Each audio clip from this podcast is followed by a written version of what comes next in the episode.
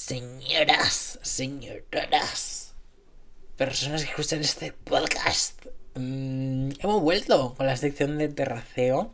Esta es de la mano de Artemisa de Realidades Diversas. Si no sabéis quién es, pues es una activista, podríamos decir, que se encarga o en su, su contenido es básicamente divulgación sobre el tema de la discapacidad eh, pero especialmente sobre la discapacidad visual, que es un poco lo que le toca a ella más de cerca. Eh, si no sabéis quién es, aún así os animo fervientemente a que, a que escuchéis este episodio, porque no os va a dejar para nada indiferente, porque ni ella ni yo nos callamos nada. Y, bueno, es que además es una chica súper dulce, súper entrañable, súper inteligente y, de verdad que os va a encantar. Y, ya está, me estoy extendiendo mucho y ya de por sí, ya la charla nos alargamos bastante, ya de por sí. Así que nada, eh, deciros que próximamente habrá más charlas como esta, con otros invitados igual de guays, igual de especiales. y ya está, aquí os dejo.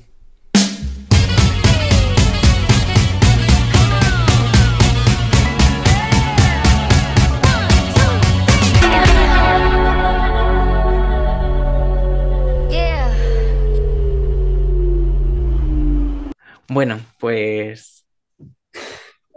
Bienvenida. Nervioso. Un poco nervioso estoy, pero bueno. No muerdo, ¿eh? Eres mi primera invitada después de, que lo dejase aparcado durante un tiempo y mm. como que tengo miedo de estar como un poco verde. Pero bueno. Ay, qué presión. Me siento importante. La, la sección a la que pertenece pues esto es la que traigo a gente que me parece súper interesante que tiene algo que contar, eh, se llama de terraceo. Y te preguntarás, ¿por qué de terraceo? Siguiendo un poco la, estética del, podcast, de que se llama Un Solo Cosmopolitan y demás, eh, se me ocurrió como este, esta, este, esta sección en la que, bueno, pues como es un poco, vamos a charlar un poco tranquilamente, como podrías estar charlando con una amiga, pues muchas veces, eh, pues eso, te vas de terraceo con tus amigas. Entonces, para... sin café. justo, te iba a preguntar algo así, porque es la primera pregunta que le hago a todo el mundo. ¿Qué, mm, qué es lo que se suele pedir a eh, Artemisa cuando, cuando se va de terraceo pues, con sus amigos? O en este caso, si te fueses de terraceo ahora mismo y esto fuese una terraza real, ¿qué te estarías pidiendo? Pues depende un poco del día y de la hora, de la estación y de todo. Pero o un café con leche grande, largo de café, porque soy muy exquisita y adicta a la cafeína, o una Coca-Cola fría con hielo, porque también soy muy exquisita. Hoy tengo agua, me acompaña mi cantimplora. Yo también, hay que estar hidratado. Pues mm, no, espero que no seas como mi hermano, que cuando se pide Coca-Cola lo que hace es eh, quitarse el limón, porque en muchos sitios te ponen el limón. ¿Qué va? ¿Qué va? No. a mí me parece que le da como el puntillo, o sea, es que es como diferente. Sí, tiene como ese, ¿no? Yo creo que ya va asociado. Yo sí, a mí cuando me dicen sin hielo, con hielo, yo con hielo. Y a veces que vas con amigas me dicen, ay, yo me quiero el limón. Y digo, otra para acá. ay, es que no quiero el hielo. Y ya está mi vaso ahí en plan, tira, anda. Pues bueno, mm, ya sé un poco lo que se pide Artemisa, pero para los que te estén escuchando ahora mismo, eh, si quieres presentarte un poco, porque bueno, yo sé quién eres, pero a lo mejor hay alguien que te esté escuchando y no lo sabe todavía. Bueno, pues yo soy una adicta a la cafeína, dicho queda.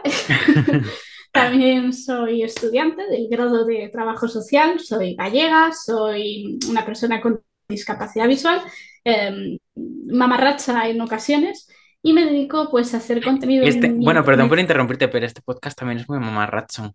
Ah, bien, como en casa.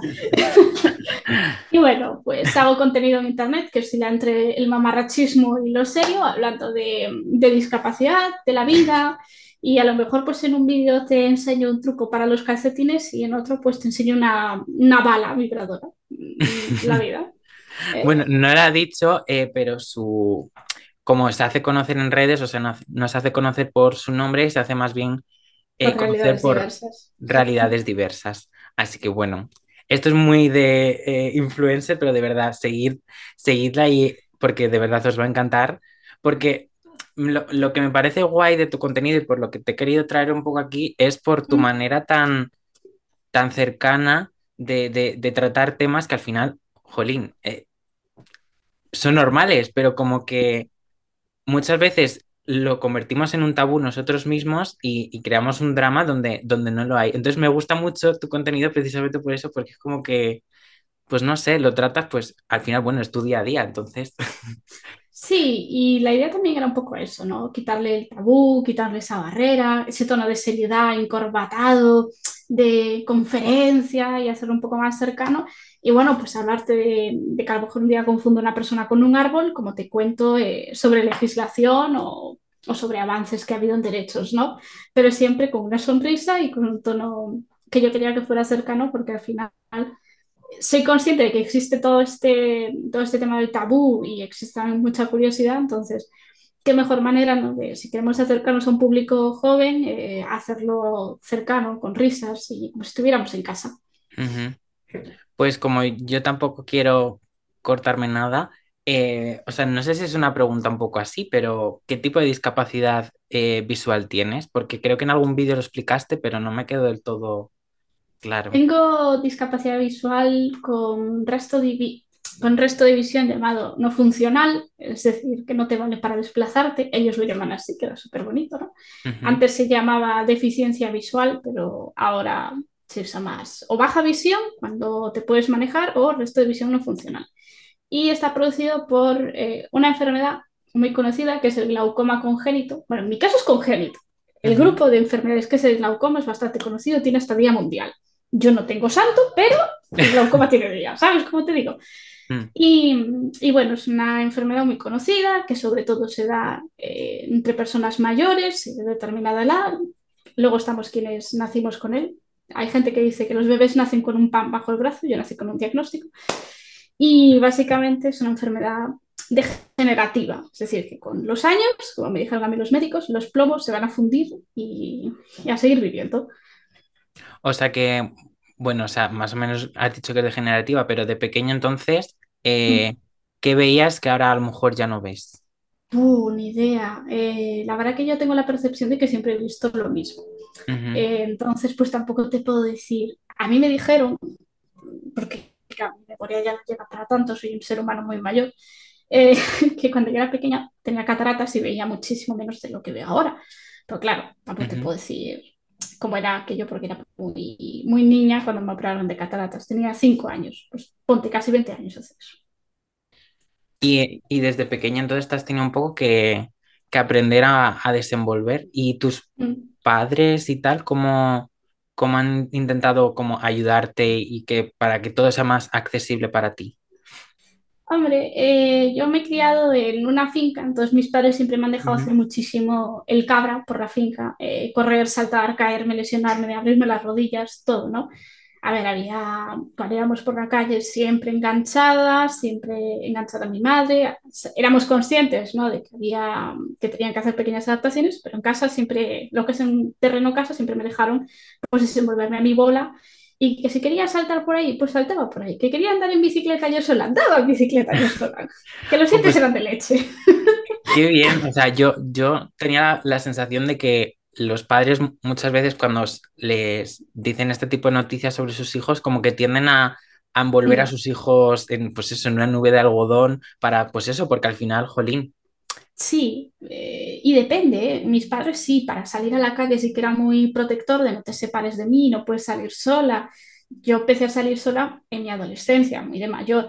Y mm, digamos, ¿no? A lo mejor eh, otro niño que no tenga discapacidad empieza a salir a los, sé, 10 años al parque solo, pero yo entre que vivía mm, en una zona rural y Claro. todo, pues hasta los 16 no pude empezar a salir sola y si van amigos conmigo, ¿no? Entonces, esa aura de protección sí, siempre ha estado. Yo ahora vivo sola y tengo a mi madre ahí, pero estás bien, comes, te pones una chaqueta, Pero eso también digo que nos lo preguntan a personas con sin discapacidad. O sea, mi madre cuando estuve en, en Praga, que me fui de Erasmus, eh, era cada dos por tres llamándome, escribiéndome si me faltaba algo, eh, si me había muerto y yo, mamá, no, estoy bien.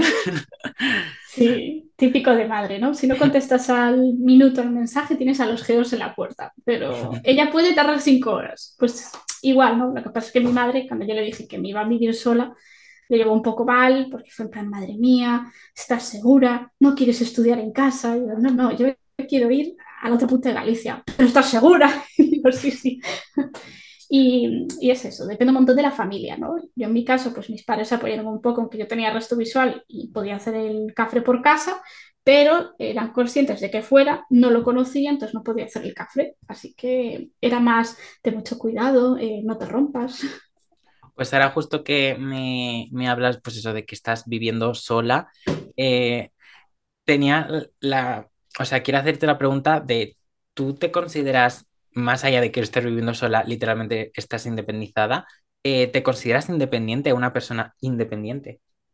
Sí, pero claro, independiente con, con limitaciones siempre, ¿no? Siempre hay esos detallitos pues, para los que vas a necesitar gente, eh, no sé, mirar la fecha de caducidad de medicamentos o eh, alguna otra cosa, siempre vas a necesitar que te lean una notificación de correos. Entonces, yo sí soy independiente en el hecho de que puedo manejarme sola en casa, cocino yo, limpio yo y todo yo, pero tengo esos pequeños detalles en los que siempre vas a necesitar a alguien, sea un voluntario, sea un vecino, sea tu familia, por una videollamada, eh, lo que sea, ¿no?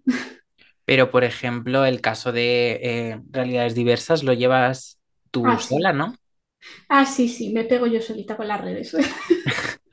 ¿Y, y, y cómo, y cómo, cómo funciona el tema de la accesibilidad para la tecnología? Depende. Depende un montón de, de la red social. Por ejemplo, Twitter es lo más fácil de manejar. Eh, yo, por ejemplo, a Twitter, como ya llevo muchos años, y tiene escogido el truco, es súper accesible, tiene un montón de herramientas. Luego, eh, seguiría yo diciendo, pues en el segundo top va Instagram, que es manejable, pero bueno, eh, tiene sus cosas, ¿no? Luego iría a Facebook, que no lo vuelo, pero Bueno, a Facebook es que es que Sí, pasó mejor vida. Es, es, otra generación totalmente. Yo ¿verdad? que de hecho ni tengo Instagram, o sea, o sea, Instagram, Facebook. Ah, yo sí tengo por ahí una página. No sé qué habrá sido de ella. Saludos a la gente de Facebook y tal. Y luego, bueno, pues va Habrá TikTok. felicidad tu cumpleaños desde hace siete años. Tengo ya cuatro pelagatos, no lo uso para nada. Que les vaya bien.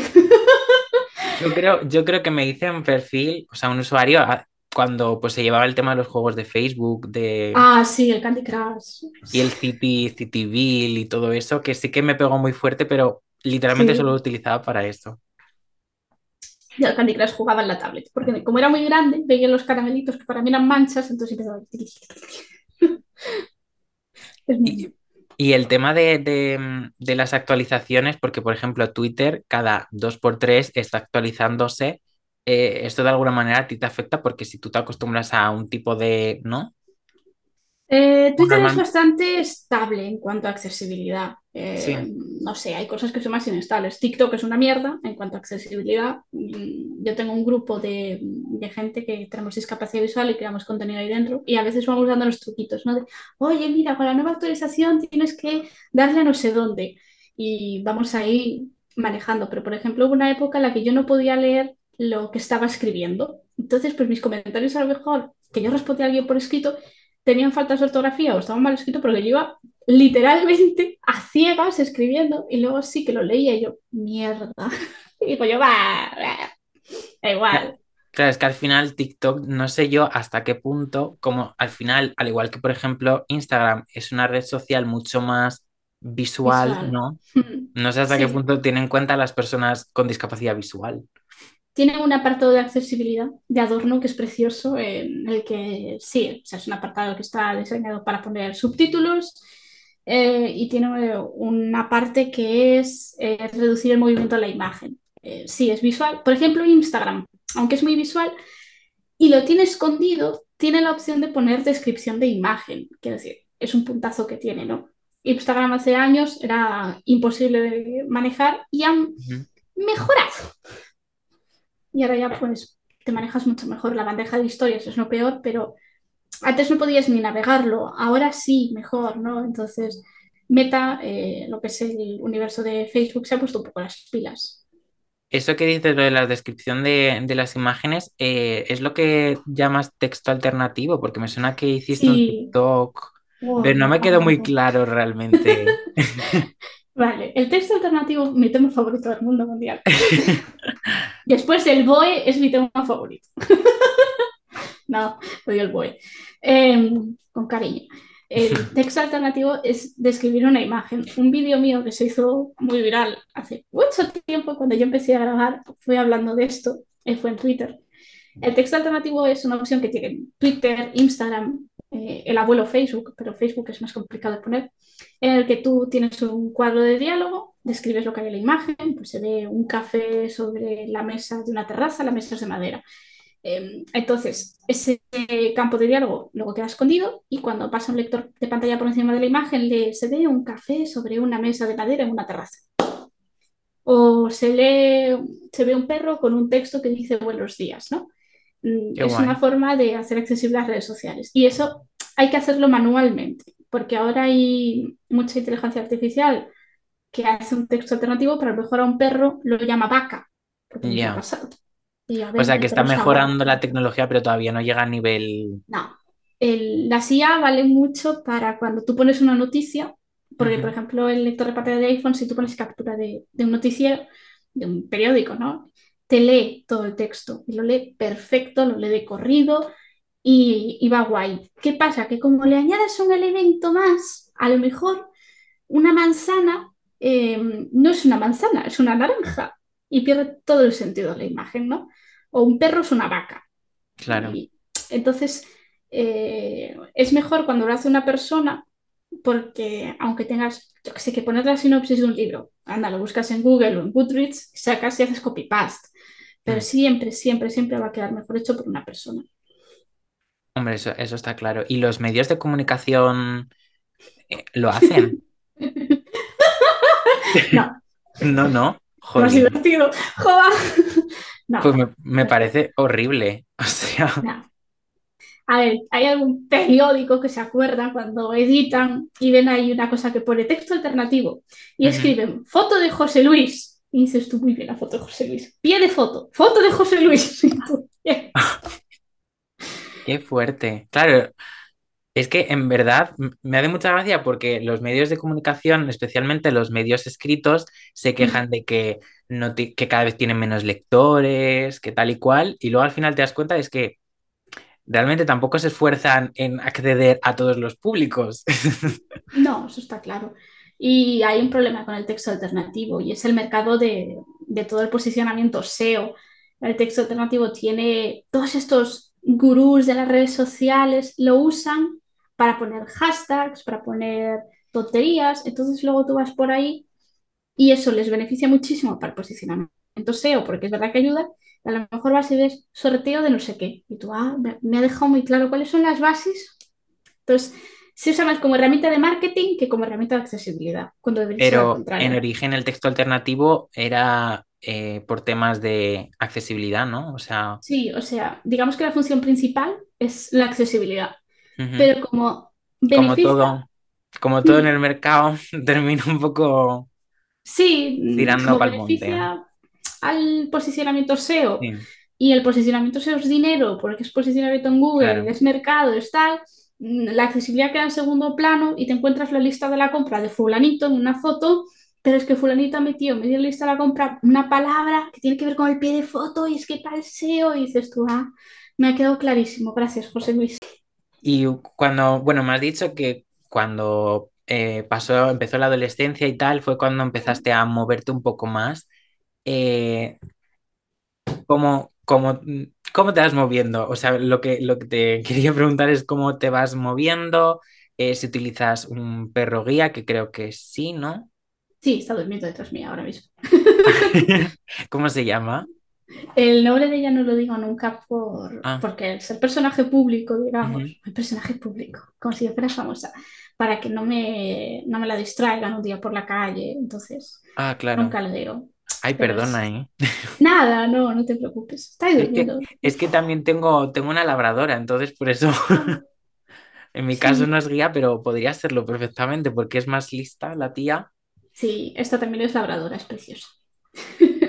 Ay, que sí, gorda, dormidísima. Eh, yo durante la adolescencia, claro, me movía con bastón hasta que hasta los 20 años y a partir de entonces, pues aquí con mi fiel compañera, que va a cumplir cinco añitos en nada. Ay, qué mayor se hace. ¿Hasta, hasta cuándo más o menos está contigo? Depende de su salud física y mental, de su edad. Eh, A partir de los ocho años le van a ir haciendo revisiones periódicas para ver cómo está de reflejos, de huesos, de articulaciones, de los ojos.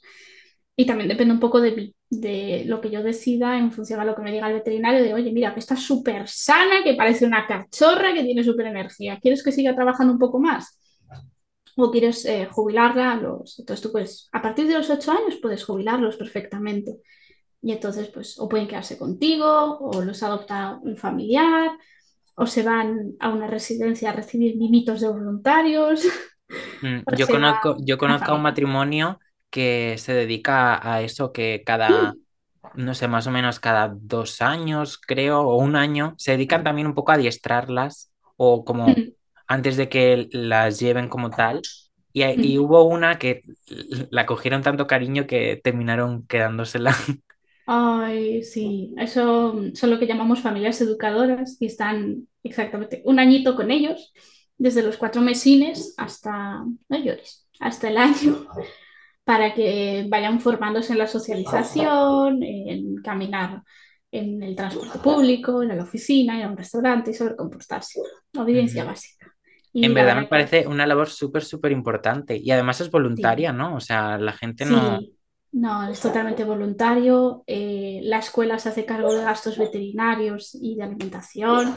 Ujú, Y, y es un trabajo básicamente altruista en el que estás eh, siendo casi la piedra angular ¿no? de lo que va a ser ese animal. Si tú has hecho una muy buena socialización con el perro, este va a tener una muy buena base para luego trabajar, porque al final luego lo que va a hacer en la escuela es pulir detalles, ¿no?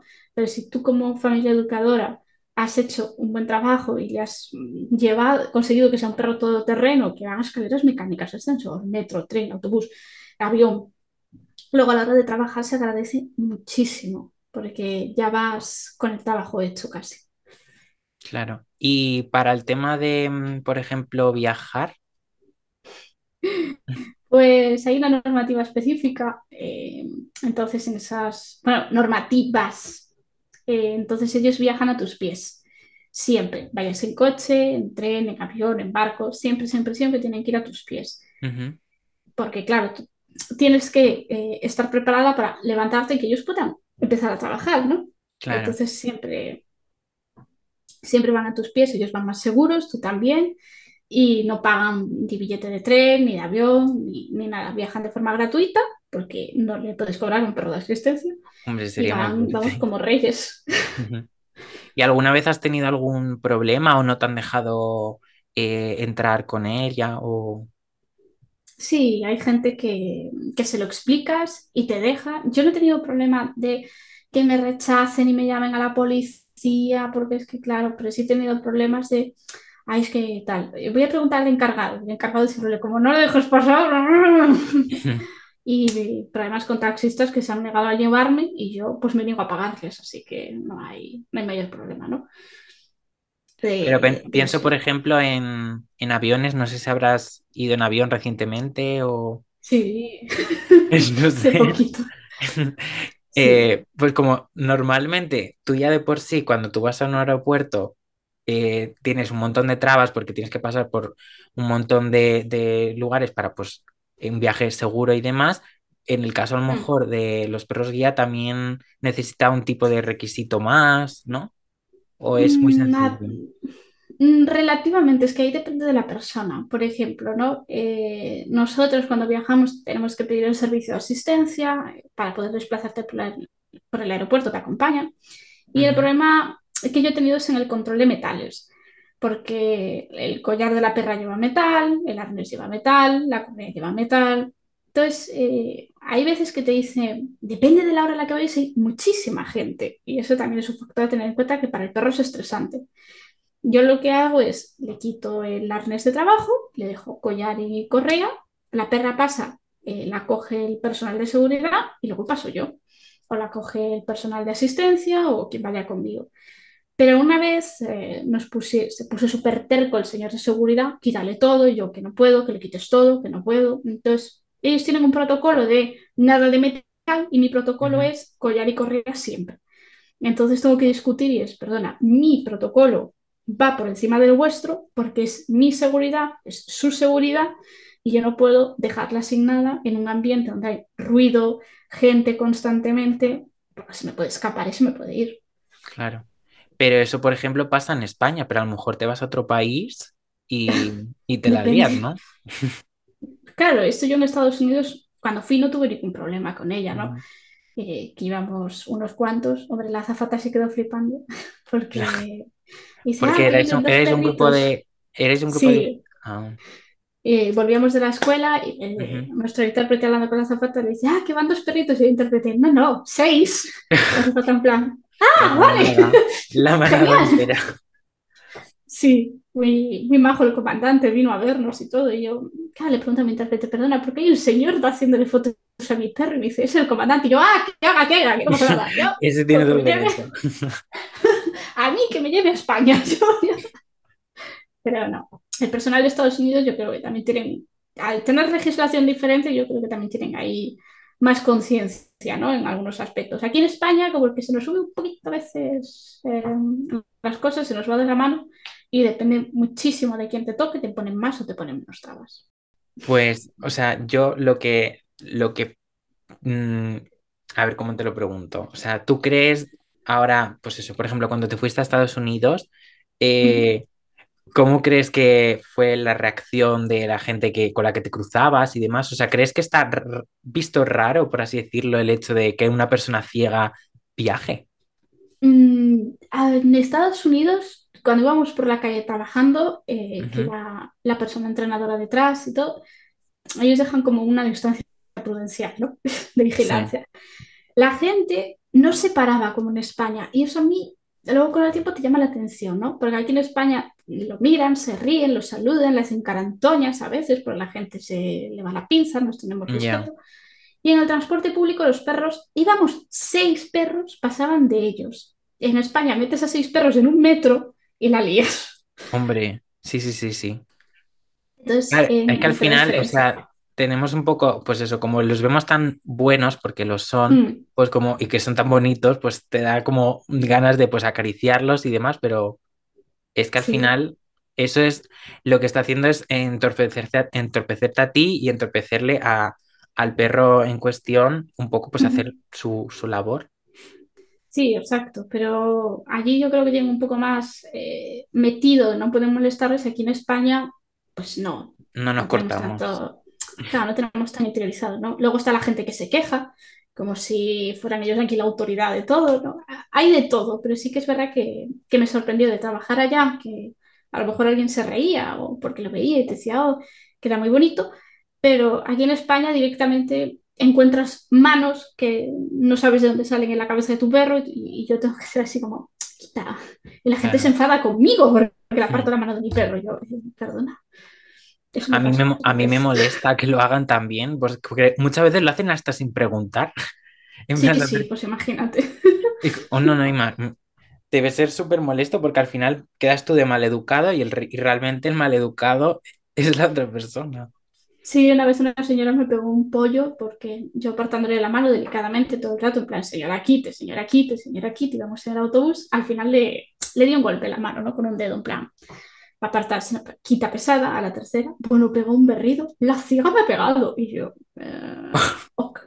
Esta es la gente que va de, de simpática y dice, mira, no la trata mal, pero en cuanto, como por ejemplo, o sea, un poco una analogía un poco extraña, como Mm, cuando un, un pavo le escribe a una chica en Tinder y le dice, mm. uy, qué guapa eres. Y ella le rechaza y ella dice, pues no eres tan guapa, zorra. Ah, sí, Pues un sí, poco lo sí, mismo, en plan, te trato bien, pero si me tratas tú un poco mal como persona ciega, ya es como, sí. uy, la ciega. Uy, además súper mosqueada. Y yo iba Mm. con un familiar y le dice, señora, le ha quitado la mano tres veces, no vaya de víctima. Y la señora en plan, bueno, ¿eh? Bueno. Y yo, pues ahora, hasta luego. pero, pero hay Es que de la todo. gente es súper, súper mal educada. Y mm, eh, saliendo un poco de este tema de, pues, de la accesibilidad y demás, algo que también me interesa mucho, tú como persona, pues, eh, bueno, a todo esto, eh, no te he preguntado por qué, aunque lo explicas en tus redes sociales, por qué hay que decir o piensas que es más correcto hablar de discapacidad y no de otros términos como diversidad funcional. Eh, primero, partamos de la base de que es eh, más aceptado, más realista y no, no elude, ¿no? Eh, diversidad funcional tiene un problema y es que elude la problemática a la que estamos haciendo referencia.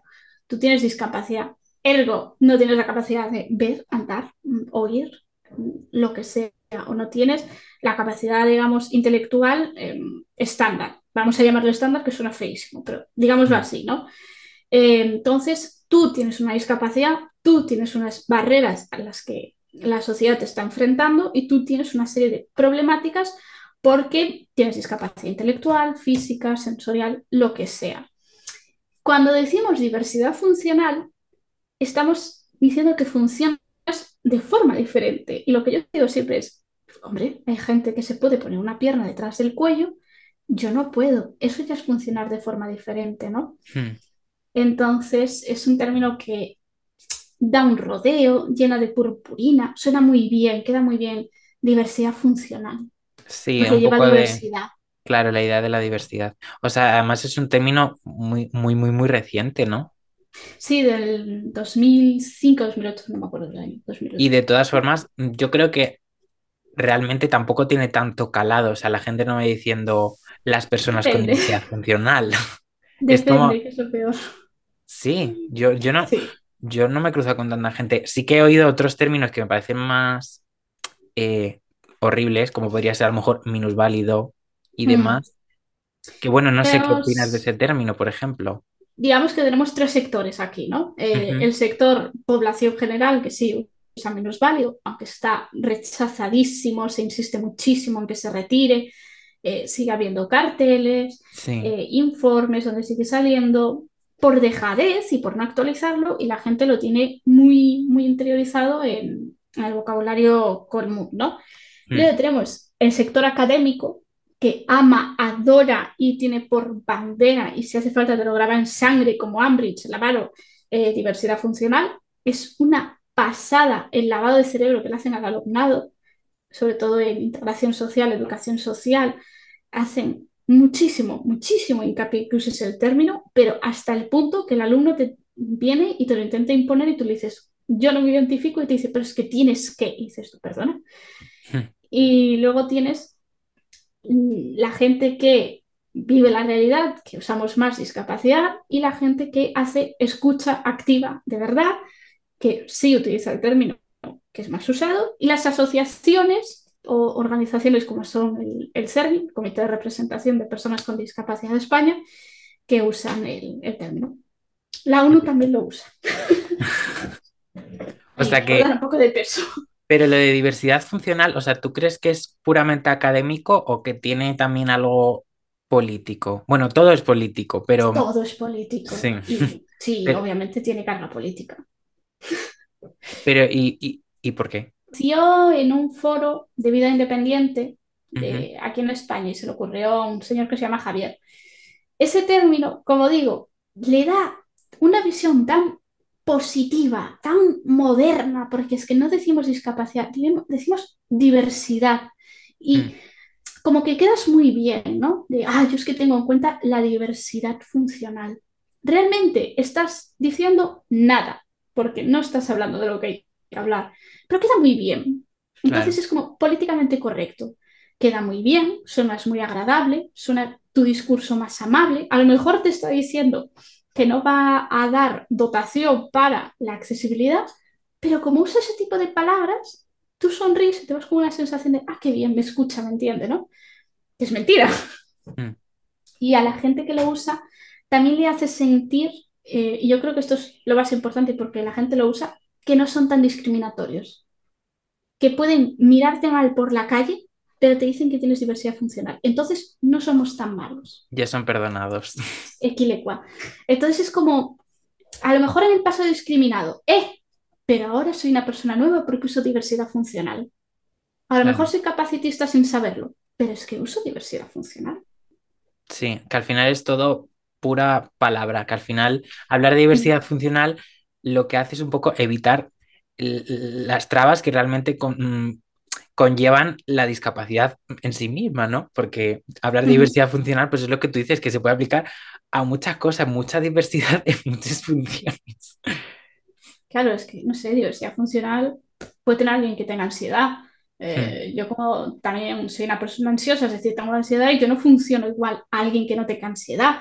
Yo, si oigo un ruido fuerte, salto. Otra persona, pues le da igual. Y eso también es una forma diferente de funcionar, ¿o no? O sea, es absurdo. Sí, sí, sí. Empiezas a meter la lista y la lista es interminable, o sea. Claro, es que se desmonta solo pero hmm. queda, queda muy bien, ¿no? Y se cuelga en la medallita de soy súper inclusivo porque soy diversidad funcional y sin embargo el colectivo está cansado mm, de decir todos los días no me representa. Siguiendo esto que decías de la parte como hmm. lo político del término diversidad funcional, em, también en, en tu cuenta de realidades diversas has hablado de otras cosas que te molestan en ese sentido, en lo que parece como un alarde de, pues eso, inclusión y demás, y de hecho es todo lo contrario. O sea, y por ejemplo estoy hablando del tema del lenguaje inclusivo y demás. O sea, no el lenguaje inclusivo en el sentido que a lo mejor hay gente que esté pensando. O sea, explícalo tú mejor. Pues, por ejemplo, vía diversidad funcional hay gente que dice que es lenguaje inclusivo. No. Eh, las redes sociales están muy en auge hacer formas de, lenguaje inclusivo con asteriscos, con arrobas, con almohadillas, porque aquí, aquí vamos a, darle una vuelta a la frase para que no tenga género, ¿no? Hmm. Em, y luego existe eh, la opción del tercer género o lo que tan polémico es el escribir con E. Si yo algo que con mucho hincapié es, oye, si no quieres darle una vuelta al mensaje porque es más vago que la chaqueta de un guardia, escríbelo con E, porque por lo menos es accesible. Pero bueno, eh, es más fácil poner una arrobita que queda más bonito y además el arrobita lo vas a leer como a ti te dé la gana. Si tú pones un arroba, habrá gente que lea todos y se quede muy a gustito hmm. porque, ¡ay, masculino genérico, qué bien! Y habrá gente que sí lea todos y todas. Pero lo más, más, más, más cómodo en cuanto a accesibilidad cognitiva y visual es escribir o con E o ser una persona que le dé una vuelta al mensaje y poner todas las personas, las personas con, las personas de, las personas en situación, o yo qué sé, pues poner eh, mayores, es decir, las personas mayores. Venga, vamos a dejarlo en mayores. ¿Y con la, con la X, que también se utiliza mucho? Lo mismo pasa con el arroba. De hecho, la X es peor, porque el arroba es pronunciable. Le eh, todos arroba S, mm, pero la X no. Entonces hace como un un, intento de pronunciación extraño y hace así como consonante con consonante me choca, entonces dice tox. Ah. esto, que es tox, Vamos, que se, que se, que se glitchea un poquito el sistema. Claro, entonces o tienes el oído muy hecho o no lo entiendes. E incluso para personas que necesiten lectura fácil o que tengan eh, personas disléxicas, les complicas la vida, porque ¿qué hace esa X? ¿no? no son capaces de interpretarlo, no saben cómo hacerlo, entonces es, complicado. Hmm. Al final se nos llena, y me incluyo, la, boca diciendo que somos súper inclusivos, que amamos la libertad, la diversidad, y luego realmente no tenemos en cuenta muchísimas otras realidades. Hay un montón de detalles que a todo el mundo se le van a pasar por alto, es decir, nadie es perfecto, ¿no? y siempre vamos a meter la pata en una u otra cosa. Y la cuestión es el querer aprender y el no querer cerrarte a eh, hacer esos cambios en tu vida, por decir algo. Y mm, viéndonos un poco de la política, eh, algo que también eh, me interesa mucho porque por suerte o por desgracia nunca he podido tener contacto directo con una persona ciega eh, es el tema de la, porque a mí, por ejemplo, em, como que tengo ciertos problemas quizá con el tema de mi imagen, de cómo me veo, temas como la dismorfia o disforia en el caso del género. En el caso de una persona ciega, ¿cómo, cómo se va concibiendo esa, eh, eh, identidad o el sentido de la imagen como personal. No sé si es muy complejo, pero... Sí, es que también depende un montón de, de la persona, de lo que te Ujú. hayan educado. Queramos que no, pongamos el caso de mujeres, eh, Claro, tengas discapacidad, vas a tener esos roles, ¿no? Esos cánones de belleza, esos cánones de tu cuerpo, y te va a llegar.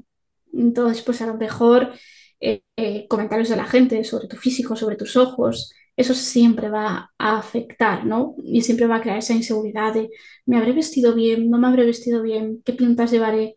Siempre tienes que andar a medir. Hay gente que mide muchísimo eh, lo que se pone, cómo se lo pone, para poder encajar socialmente y para poder resultar, encajar en ese, en ese tema de atractivo, ¿no? Y aunque tú no veas eh, esa modelo con esas medidas, sí te va a llegar ese estereotipo de tienes que tener tanto de busto, tienes que tener tanto de cintura, tienes que tener tanto de cadera, porque la gente te va a decir, has engordado, ¿eh? Uy, mira qué piernas, hay que depilarse. Entonces, la, la gente va a conseguir la sociedad que tú quieras encajar en esos roles, con más o menos éxito, depende de la persona. O a veces eh, la sociedad va a entender que como tienes discapacidad, puede ser dejada. Ahí ya depende de si entras en lo que consideran atractivo, es decir, normal y que puedes llegar a encajar en sus estándares de belleza, mm, eres diferente porque es que tienes discapacidad, vas en otro camino, haces lo que puedes. Qué ternurita me das, ¿no? Y en, en tu caso, eh, esas presiones estéticas, ¿las empezaste a vivir muy, muy fuerte con la adolescencia o ya desde antes? ¿O cómo lo, y cómo lo gestionaste? Ahora yo he vivido sobre todo tema de, por ejemplo, del peso, tema de la ropa, tema de la depilación, muchísimo. Yo al principio eh, cuando era más joven, cuando era adolescente, he llegado a llevar chaquetas en verano porque, madre mía, voy sin depilar. Claro. decir, te afecta hasta ese punto, ¿no? Que tienes los comentarios en casa de depílate, que es que si no queda feo, depílate, que es más higiénico, pero luego yo con los años, es verdad que me he ido deconstruyendo y al final he dicho, mira, me da igual, a quien no le guste que no mire, ¿no? Eh, depende. A tomar por saco el patriarcado. Totalmente, que me hago pobre. Y claro, y con el tema de, de- de la moda y demás, o sea, tú, por ejemplo, como sí que tienes eh, restos visuales, lo has llamado tú, eh, sí que distingues los colores. Sí, yo sí. Otra cosa ya es que sepa combinarlos. Sí, no O sea, encaja ya un vaquero con una camiseta. Eso lo aprendí muy bien. Es que eh, em, encontré un, o, o sea, como empecé a seguirte a ti más a raíz de esto del podcast, eh, TikTok, por esto el algoritmo, te empieza a mostrar más contenido eh, similar, por así decirlo. Y me salió el perfil de un, una chica ciega, pero totalmente ciega, y que ella ujú. hablaba de que tenía una aplicación, porque claro, la chica además es que tenía un estilazo tremendo. Y la gente se lo preguntaba decía, oye, tú siendo ciega, ¿cómo vistes tan bien? Y ella decía ujú. que tenía una, una aplicación que le decía el color y, y demás. No sé si estás, imagino que sí, estarás familiarizada con... Sí, la conozco. Hay dos. Eh, Singing Eye, que tiene Ujú, detector del color, y luego, bueno, depende también de la región y del país. Eh, aquí en España pues tenemos Singing Eye, que depende, falla más con una escopeta de feria. A mí me, un día se metió, se le metió entre ceja y ceja que todo era gris, entonces pues me dijo que todo era gris. Y yo, esto es azul, y la aplicación no Estaría, es gris. estaría nublado, siendo Galicia, ¿no? ¡Hala! Hacía sol. Y sí, pero eh, o Singing Ah, o aplicaciones de detección del color. mm. Que además sé que eres muy, muy, muy gallega, porque he visto que eres fan encima de las tanchugueiras. Ay, yo sí. que yo, no te voy a mentir, yo no soy muy fan de ellas. O sea, el momento Eurovisión fue, Ay, a tope. fue un momento. Ah, sí, yo fui a un concierto y lo disfruté un montón. Me lo pasé como una enana, pero Qué sí. guay. Y cuando, por ejemplo, mm, porque creo que es como un poco mm, un pensamiento general, que muchas veces se habla de que una persona, pues eso, en el caso de las personas ciegas, que al no poder ver, desarrollan más como si fuese un superpoder, Ah, desarrollan sí. más el oído. y demás. ¿Tú qué opinas en torno a estas concepciones que tiene muchísima gente, de hecho, ¿eh? Sí, a mí me encanta porque o te dicen que tienes capacidades diferentes como un hoyo express o Hmm. eh, eres eh, Daredevil, ¿no? No Tal es- cual. Es un mito, es un mito. A ver, es verdad que hay gente que tiene mayor control eh, sobre el oído y tiene una localización brutal, y- pero es que depende un montón de la persona. Es decir, hay gente que tiene muy buena movilidad y que ha conseguido mm, con práctica, muchísima práctica, muchísimo trabajo, muchísimo equivocarse y hacerlo en terreno conocido, eh, pues saber si un espacio es más o menos abierto por el eco con más o menos facilidad. Es decir, pero depende muchísimo de la persona, de cómo se mueva, de si lo practica, de si no lo practica. Pero por ahora, escuchar la hierba crecer no podemos. Al final es un poco, o sea, no es como que tus capacidades auditivas eh, se multipliquen, sino que al final te centras en ellas y puede parecer que, pero... Entonces, en tu caso personal, ni detectas el eco en ese sentido ni nada. No, a ver, yo por ejemplo eh, puedo decirte si un espacio es más abierto, pues, si depende de la acústica, tenemos que Ujú. no, eh, sí que se nota. O a veces que mm, puedes oír a alguien mm, venir, pero tiene que haber mucho silencio, entonces, bueno, pues yo que sé, que estás en una sala, hay mucho silencio y de repente oyes los pasos, pero depende un montón de la situación y de todo. Y para moverte, sí, eh, depende del ruido que hagas y de la acústica. Cuidado, que la acústica influye un montón. Puedes saber eh, si es un espacio más abierto o menos abierto. Yo, por ejemplo, hay una ruta en la que a veces, para saber dónde estoy, pongo la oreja y busco el, el sonido de una fuente. Entonces, bueno, pues eso también, también te ayuda. Y el, el sonido que hace el bastón al pasar cambia si hay una pared a tu lado o si no hay una pared. Es eso, el, si encuentra un Mm. objeto contra que rebotar el sonido, vas a notarlo. Empiezas Pero a un poco de- detectar patrones y demás, Exacto. pero al final por, pues eso, por adaptar un poco tu vida y que sea mucho más cómoda. Claro, yo eh, creo que la gente lo ve como un superpoder porque la sociedad es tan dependiente del sentido de la vista y es el sentido que más engaña, que se cree que el resto son superhéroes, que tienes, que puedes reconocer a alguien por el olor, va a ser que no, porque Como me un a perro, decir. como Sí, un sí. perrete, vaya. Ay, es que no reconoces mi perfume, te quedas así como, perdona, dices es el que se hacen 500.000 copias al año y que lleva media población. No, no, no, no se Es que en verdad yo creo que este tipo de cosas vienen de, de la ficción, que de los Sí. pocos personajes ciegos que aparecen en, en series o películas, siempre como que tienen esto de que recuerdan muchísimo las cosas como si fuesen, vamos, eh, Sí, sí, genios. O sea, porque recordar Sí, el perfume de todas las personas con las que te cruzas en la vida, pues ya, o sea, Como la gente no comparte perfumes, ¿no? mm, Cada quien. ¿no? Es como los perros, tenemos todos un olor y hay más, ¿no? Eh, puede ser que no. Y además de que a todo el mundo ir en el metro a las 8 de la mañana le aturde el olfato, digo. Desodorante, por favor. Pero sí, son todo eso mitos, concepciones también. Viene de la ficción y del.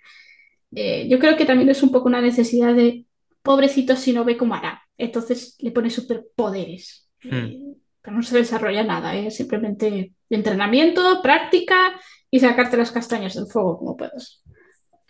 Y mm, en relación a esto de la estética eh, y el cuidado de la imagen y demás, em, ¿cómo, cómo llevas tú en tu caso? O sea, no puedes tampoco hablar por todas las personas del mundo, igual que yo no puedo hablar por todo el mundo. Pero en tu caso personal, eh, ¿cómo llevas el tema de las relaciones en el sentido de sexoafectivas? Que bueno, no te he preguntado eh, si es que eres asexual o, o no, o... Bueno, estás hablando con la que mm, se cabreó parte de mi familia porque salí del armario en la 1. Quiero Saliste del armario en televisión. te lo juro. En el noticiero del domingo, ante Media España. ¡Ya! Si no lo hago lo grande, no lo hago. Tu madre, ay, qué ilusión, mi hija la tele. Ya, mi madre ya, ya lo sabía. Me dijo, ah, muy bien. Mm. Eh, Bueno, eso suele pasar. Pero ¿y cómo, cómo saliste del armario en plan para ser como más técnicos? Eh, a ver, lo de salir ahí fue porque yo es verdad que las redes sociales sí que lo había dicho, yo es Ujú. algo que pues nunca he escondido, el decir, oye, pues mira, soy bisexual. Sí. Y un día pues un amigo me dijo, oye, me ha llamado Radio Televisión Española para hacer un reportaje de discapacidad y LGBT, ¿quieres venir? Y yo, dale, dale. Pero es verdad que yo previamente en mi entorno familiar ya lo había dicho y mucho antes eh, con mis amigas pues ya había salido el tema típico adolescencia que estás más perdida que el barco del arroz y Mm, empiezas a, a investigar y a explorar y decir quién soy, ¿no? Ay, ¿Cuál filósofo griego? Sí. Eh, y entonces, pues fue en ese momento y con mi familia ya fue bastante después, un día así de casualidad, ¡ay, ay, que se me ha escapado! ¡ay! Oye, que sí soy. Sí soy. Sí, ¿no? Luego se les olvida convenientemente hasta que salgo en la Mm, 1. Pero bueno, sí.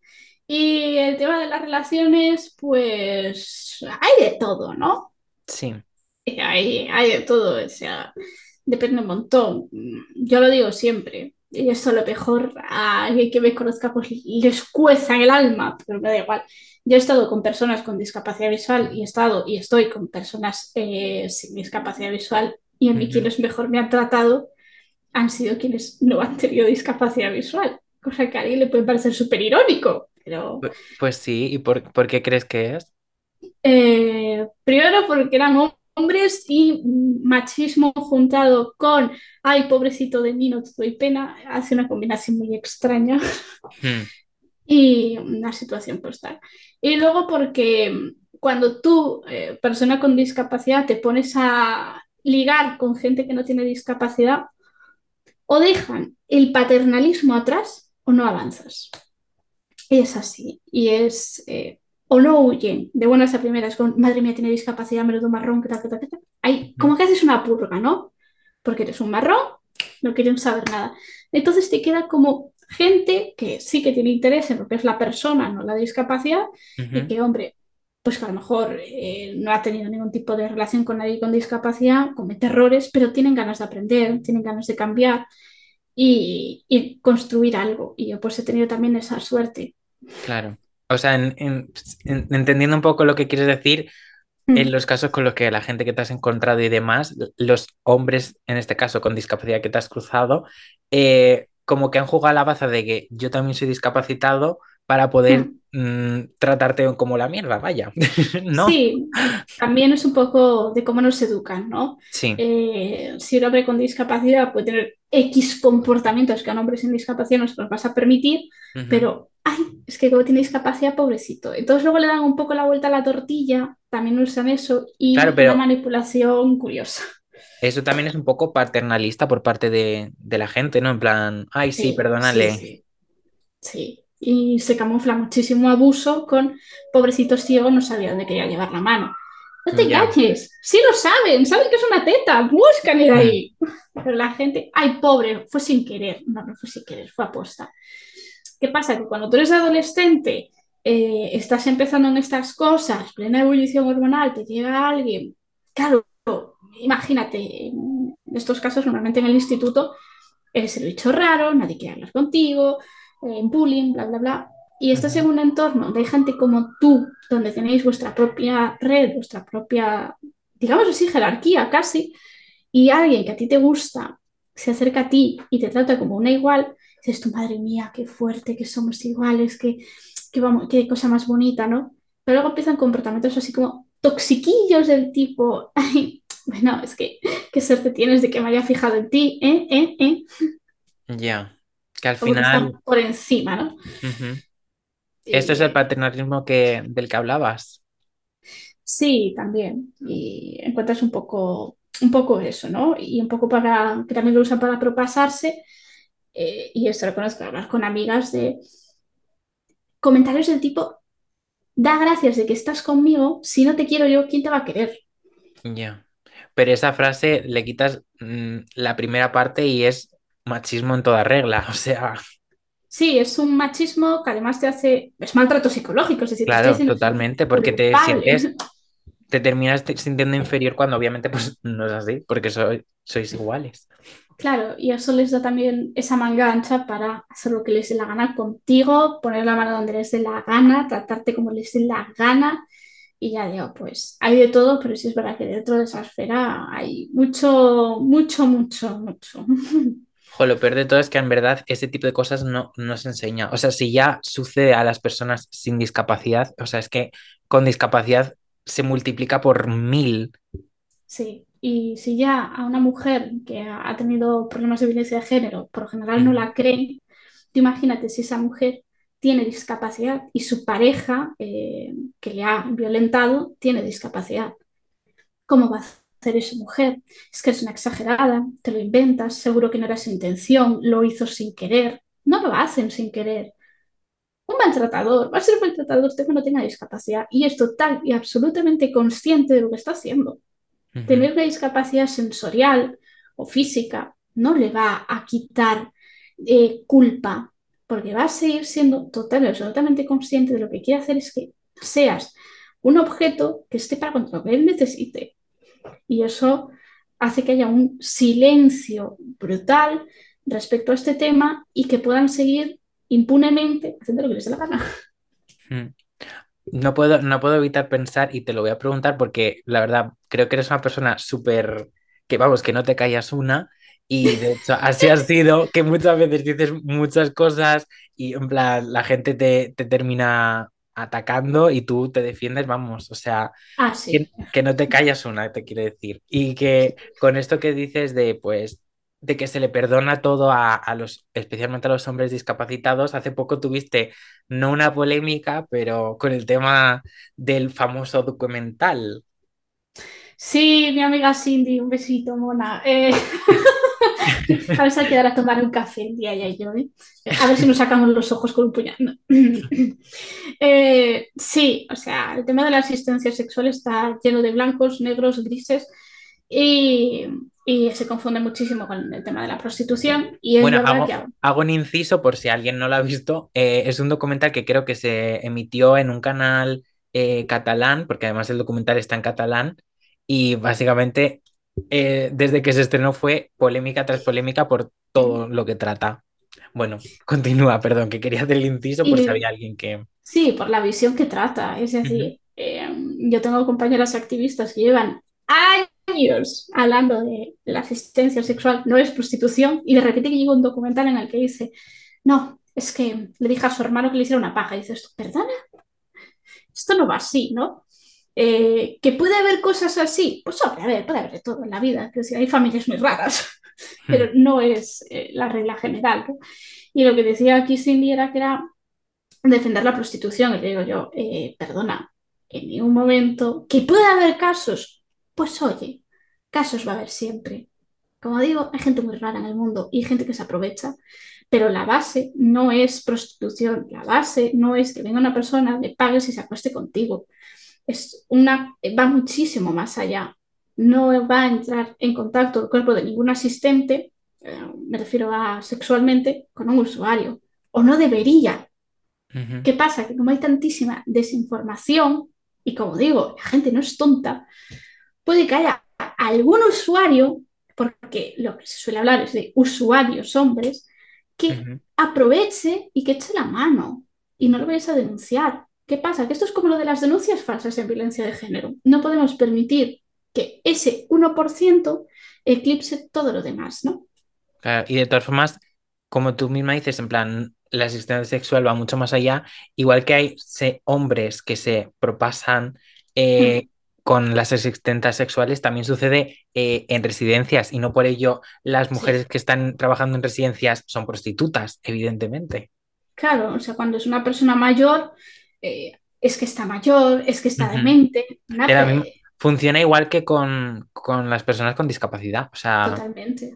mm, La, la- las personas mayores viven una segunda adolescencia, sí. viven un, un despunte de la actividad sexual brutal. ¿Qué pasa? Lo que hacemos es negárselo, empastillarlos y adormecerlos. Y, y se calla y ay, qué descarado este señor José Luis que me ha metido la mano, es que se ha criado en otra época. ¿no? Y aquí pues pasa un poco lo mismo. Hay que, hay pobrecito que nunca habrá o que tal, y no lo decimos y no lo denunciamos, pero cuando eso se hace conocer en este caso, eh, alguien decidió, pues como digo, con las eh, denuncias falsas, utilizarlo para atacar al resto del sistema. y es un problema, ¿no? Y de repente pues empiezas a ver, es que si mete su cuerpo y dinero no tal, y dices, eh, a ver, su cuerpo es meter una mano, si acaso un brazo para levantar a una persona. No, nadie te está diciendo, toma, ábrete de piernas, quiero decir, o sácate una teta. Hmm. Lo que tú estás haciendo es ayudarle a poner una mano, ayudar a coger un juguete, ayudar a ponerse con su pareja, que tiene que dar su consentimiento y decir, oye, pues mira, yo me quiero acostar con fulanito. Entiendo que fulanito necesita una tercera persona que le ayude a sentarse, tumbarse o lo que haga falta. Y yo ayudo a esa tercera persona a tener yo eh, relaciones con fulanito. Pero en ningún momento dices, oye, me voy a hacer un trío con fulanito y la asistenta. Hmm. Y sí, está feminizado ese trabajo porque todo lo que sea cuidados está feminizado. Quiero decir, una persona que hace servicio de asistencia en el hogar, que tiene que ayudar a alguien a girar en la cama, a cambiarse el pañal o a ir a la cocina a comer, no le vamos a acusar de prostitución. Siguen siendo mujeres, está feminizado. Hmm. Pero claro, aquí como lo que le tienes que ayudar es a ponerse la mano en los genitales o a eh, poner la mano en los genitales de otra persona, ah, es que es prostitución, perdona. Hmm. Es que al final, no que estés. Al principio yo esto lo, lo, debatía con mi entorno y tal, porque a priori, después de ver el documental, la sensación que te queda es como, obviamente estoy en contra de las asistentes sexuales, pero por eso quería hablarlo con una persona que sepa más del tema, porque al final este tipo de cosas normalmente están muy sesgadas y además es que tenemos un problema y es el hecho de que tenemos tan poca empatía con, con la otra persona que nos cuesta ponernos realmente en el lugar de una persona con discapacidad. O sea, porque al final es muy fácil decir, eh, el sexo no es un, un derecho o una necesidad, pero es que no es tan sencillo. Claro, y esa gente que dice, sexo no es una necesidad o tal, y dices, perdona, eh, ¿tú te acuerdas de una pirámide de un señor llamado Maslow que tantos llenáis la boca hablando de ella? ¿Qué, qué sale en la base? Es que me pareció por ahí leer algo de sexualidad también, ¿no? Eh, se olvida convenientemente porque no es favorable para tu discurso. Sí, si sale un documental tan sesgado eh, que ese documental lo que busca es el morbo, de lo que busca es ser polémico, obviamente va a haber gente que se va a encender, va a quedarse con esa parte y no te va a escuchar y todo lo que tú digas va a ser eh, bla, bla, bla, bla, bla. Eh, voy a seguir en mis ideas porque me lo ha dicho alguien a quien creo más que a ti, que es un poco de lo que me pasó a mí. Hmm.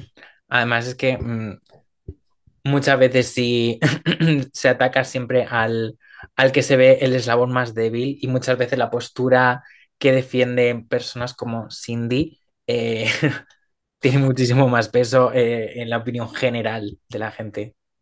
Porque es morboso, porque es atacar, porque conviene, hmm. porque gusta. A mí había gente que me lo rebatía sin haberme escuchado. Y se nota muchísimo que no me habéis escuchado y que lo único que estáis haciendo es repetir como loritos lo que ha dicho ella, que no mm. estáis buscando razonar, no estáis buscando escuchar mi punto, no estáis buscando escuchar otra parte y ella cuando me contestó, ay, es que yo no expongo a mujeres, lo que me estaba diciendo es, no voy a escucharte porque sería dar hueco a tu discurso y no quiero. Y además que eso, por cierto, fue muy paternalista. Pero bueno, pobrecita ella, ¿qué, qué culpa va a tener, ¿no? Si es que qué buena es, que no busca exponer mujeres. mujeres cis, quiere decir. Sí, sí. Es un poco la, la, dinámica que sigue esta mujer siempre que alguien le lleva la contraria en cualquier cuestión. Claro, y... Se va por la puertita pequeña y te quedas tú con el marrón, porque al final tú fuiste la que te expusiste un poco defendiendo que no defendiendo, pero poniendo un poco de sentido común, ¿no? Claro, pero lo suyo vende más porque mira qué malo es esto, qué malo, qué malo, qué malo, y nos gusta muchísimo poder incendiar cosas. Eh, entonces, pues, un tema tan incendiario y alguien que te hace un discurso incendiario, madre mía, ya tira para adelante. Hmm. Pues al final es súper importante la, la, representación y bueno, la buena representación, porque lo del documental, no sé yo si ni siquiera puede catalogarse como representación, sinceramente. El documental había que, como se hacía antes, ¿no? Con las cintas y los DVDs, ahora es todo digital. Eh, machacarlo, quemarlo y que no volviera. Y piensas, piensas que, mm, que hay representación en general ya, ya no solo con el documental. Positiva, sí. sí. Eh, de este tema, como es el tema más tabú, quizá uh -huh. eh, no hay tanta. Ya digo, yo tengo compañeras que públicamente lo hablan, que tienen un montón de artículos, que tienen un montón de material dedicado a esto, pero no se le da bombo porque no interesa hablar de eso. El tema de la asistencia sexual ha quedado relegado a eh, dentro de un sector de la discapacidad y al trabajo social como objeto de conciencia, casi. Entonces, pues tienes ahí un poco, un poco esto, ¿no? Y ves que en Francia, por ejemplo, eh, está muy diferente a la situación como está España, tiene una serie de derechos, eh, está el tema sobre la mesa, pero quiero decir, Francia tiene sus cosas buenas, tiene sus cosas malas y en ese aspecto nos lleva mucha más ventaja. Mm. En otros no, pero en ese... En ese Justamente en ese hay que darle un, un puntito a Francia. un puntito. Bueno, España, ¿qué vamos a pedir, no? Eh, si tenemos que opinar de todo, y eso es un mal que tenemos las personas blancas, y es que hay que opinar de todo, lo vivas o no lo vivas. Hmm. También es un poco lo que, lo que se está fomentando, o sea, al final la opinión de la gente es lo que está por todas las redes sociales, o sea, es lo que está de hecho moviendo y movilizando la opinión política y, de, y, y también un poco del mercado, porque hasta las series y las películas seguían 100% por lo que comentan miles de personas en Twitter, por ejemplo. O sea que... Pero sí, os ha Sí. coincidido que es que la gente opina donde, cu cuando no tiene que opinar y encima opinando sin razón alguna. O sea...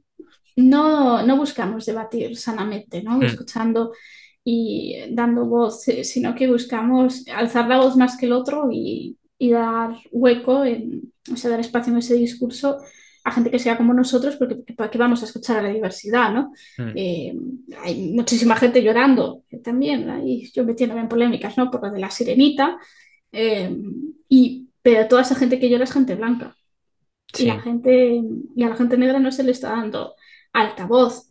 Y es verdad que yo ahí también metí cizaña metí, metí mi granito de arena diciendo, tío, estáis siendo racistas, estáis siendo egoístas. Hemos tenido, y me incluyo, hemos tenido representación blanca en Disney a punta pala, callaos un poquito el hocico.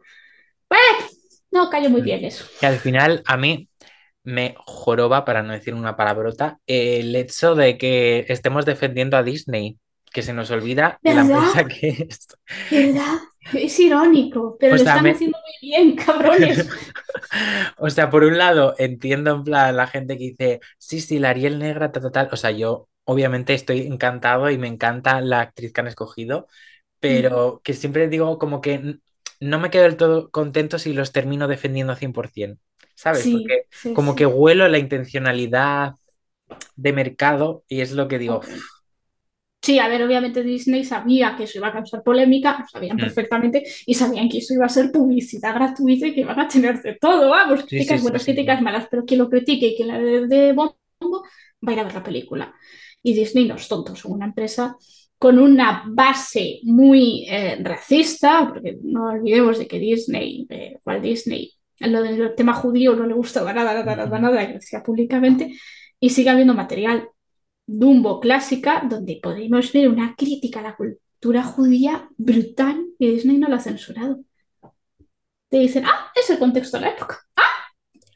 Pero todo sea hasta que no haga la gente demasiado ruido y entonces reculen, pero un poquito, tampoco mucho. Ahí está. Dirán, bueno, es que en esa época...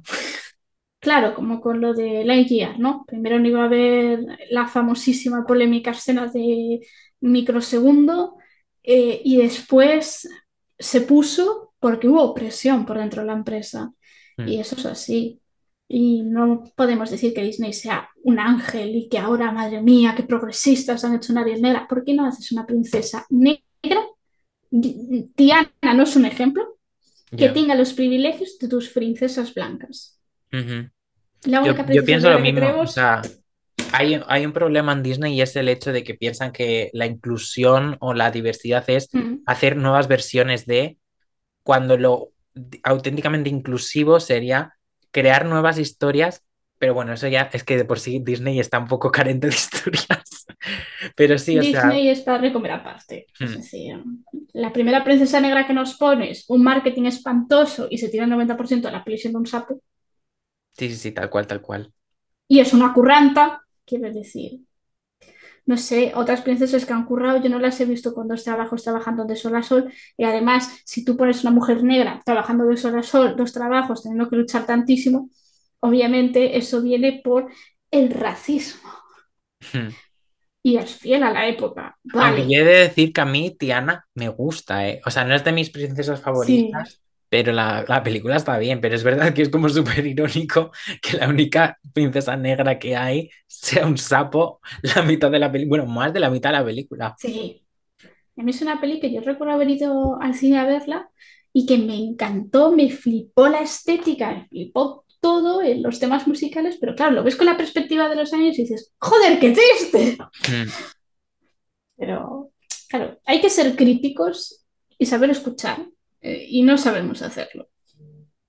Sobre todo saber escuchar, que es Hmm. lo, lo que más nos falta. O sea, con todo este tema de la discapacidad, es como, ya no tanto que no escuchemos, sino que nos hacemos los sordos. Y por eso, Hmm. y me incluyo porque muchas veces como desde el privilegio es muy sencillo eh, ignorar realidades eh, que no nos, no nos implican directamente. Sí, e incluso omitir que te puedan llegar a implicar, ¿no? Hablaba yo hoy del tema de la, de la accesibilidad en la vivienda.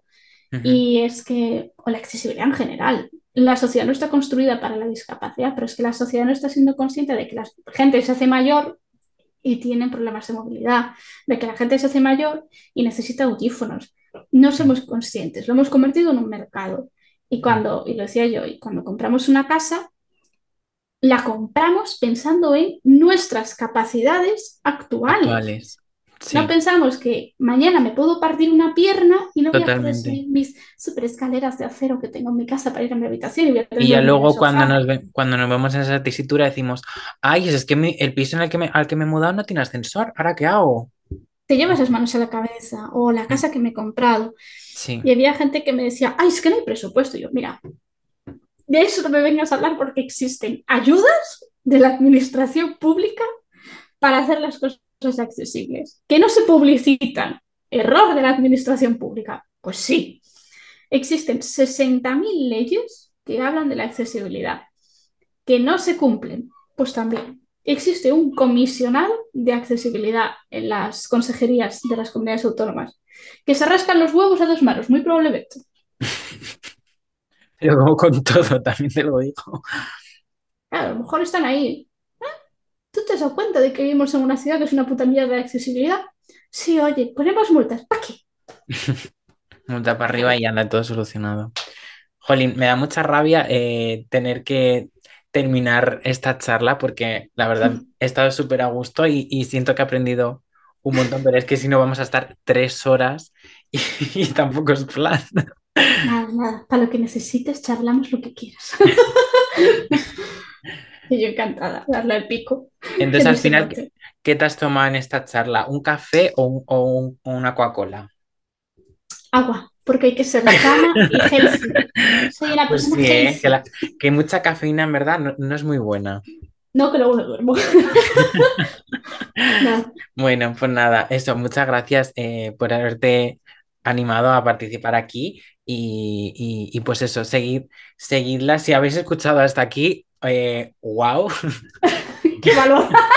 qué valor. Eh, y eso, mm, lo hemos ido mencionando a lo largo del podcast, pero eh, el canal de Artemisa, bueno, como se hace llamar en redes, es Realidades Diversas, eh, por si la queréis buscar y- y- y conocer más cosas, porque tiene muchísimas más cosas que nos hemos dejado en el tintero, porque es que si no, es que esto se, era interminable. Así Ay, sí. que, Y es que me puedo tirar aquí hablando horas. Si me dejan.